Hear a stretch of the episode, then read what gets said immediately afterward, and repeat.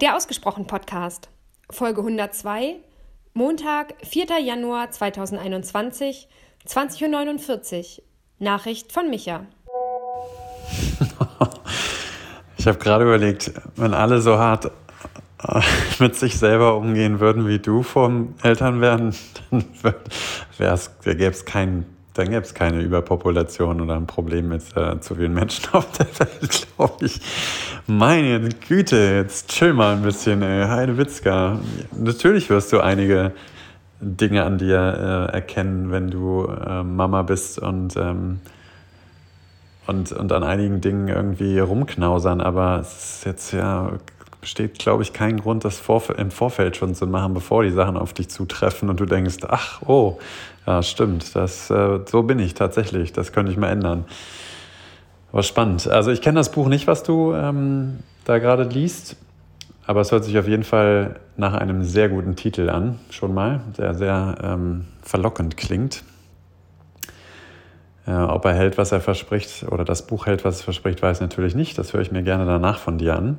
Was äh, das Buch angeht mit der, ähm, mit, dem, mit der Interviewpartnerin von dir, da gibt es ja nur zwei Fragen. Die eine ist, hat sie das Buch mittlerweile schon geschrieben? Und falls nicht, was hält dich davon ab, sie jetzt einfach anzuschreiben und zu sagen, hallo, ähm, ich habe erst äh, das Thema Mutter und das Thema Selbstständigkeit und hätte noch ein bisschen Platz für ein drittes Thema, Buchschreiben.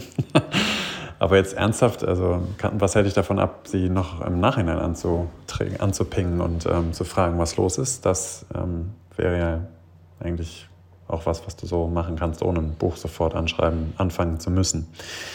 Ähm, dann die Frage von mir, frag doch deine, äh, deine Schwestern mal, ob sie den Podcast ähm, hören oder besser noch, empfehle ihr den Podcast mal. Also wenn du das bei Familienmitgliedern noch nicht gemacht hast, dann weiß ich es auch nicht. Würde ich sagen, du verkaufst dich oder uns unter Wert. Scham und Schande auf dein Haupt und Asche oder was auch immer da noch hin soll. Ähm, ja, ich, ähm, mich würde natürlich interessieren, ob du von den Dingen, die ich an mir und meinem Verhalten gegenüber meinen Kindern so wahrgenommen habe, irgendwas Inspirierendes fandest, irgendwas, wo du selber vielleicht auch ähm, dran gedacht hast und ähm, irgendwas vielleicht ja sogar in irgendwelchen anderen schlauen Büchern oder sowas stand. Ähm, oder ob du sagst, oh Gott, oh Gott, das will ich auf gar keinen Fall machen, das ist mir viel zu anstrengend. Ähm, ja, und was die dunklen Seiten angeht, also ich will da jetzt nicht zu sehr äh, irgendwie den Papa mimen, weil ich meine, es gibt ja eine Milliarde andere Menschen, die ähm, wahrscheinlich schon länger Kinder haben als ich und durch andere Themen durch sind. Aber was ich, ich habe einen, ja, einen Kumpel, einen Arbeitskollegen mal gehabt, der äh, hat zwei Kinder, die sind jeweils ein halbes Jahr älter als meine, so dass er immer ein halbes Jahr irgendwie weiter war als ich. Und der hat damals gesagt, du, ich könnte dir jetzt irgendwie tausend Sachen ähm, sagen, die, ähm, die schlau sind, die ich erlebt habe, bei denen ich sage, jo, das hat bei mir funktioniert oder bei uns geklappt. Aber er hat gesagt, er wird das nicht machen, sondern einfach warten, bis ich mal zu ihm komme und Fragen stelle, weil ähm, ja, das, ne, jedes Kind ist anders, das ist nur eine Phase, das wirst du auch in jedem schlauen äh, oder nicht so schlauen Ratgeber finden.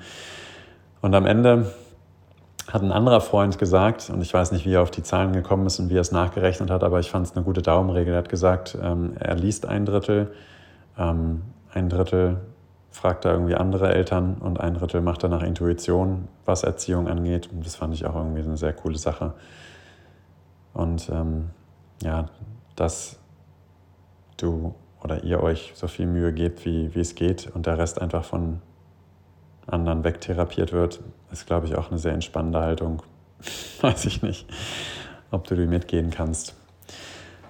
Insofern ja, liegt da eine ganze Menge vor euch, würde ich sagen. Und du, ich habe ja auch wahrgenommen, dass du Kinder gesagt hast und nicht nur Kind. Ähm, also gibt es da auch schon weitreichende Pläne oder Wünsche zumindest. Und ähm, ich kann dir nur sagen, dass ich damals ähm, bei meiner Tochter das Gefühl hatte, ich habe zwei Kinder ähm, geboren, weil ich nämlich in der zehnmonatigen Elternzeit ähm, angefangen habe, mich selbstständig zu machen. Das heißt, da mein eigenes Baby hatte, mein ganz eigenes persönliches Baby, was ähm, ich dann großgezogen habe oder naja, was vielleicht jetzt in den Kindergarten geht, weiß ich auch nicht. Aber ähm, wenn du es verhindern willst, dass du Sachen parallel machst, mach das. Aber ich glaube, dass das eine durchaus auch das andere anfeuern oder befeuern kann. Kommt immer so ein bisschen darauf an, glaube ich, wie ihr da zu Hause eure Aufteilung habt und wer für was verantwortlich sein möchte.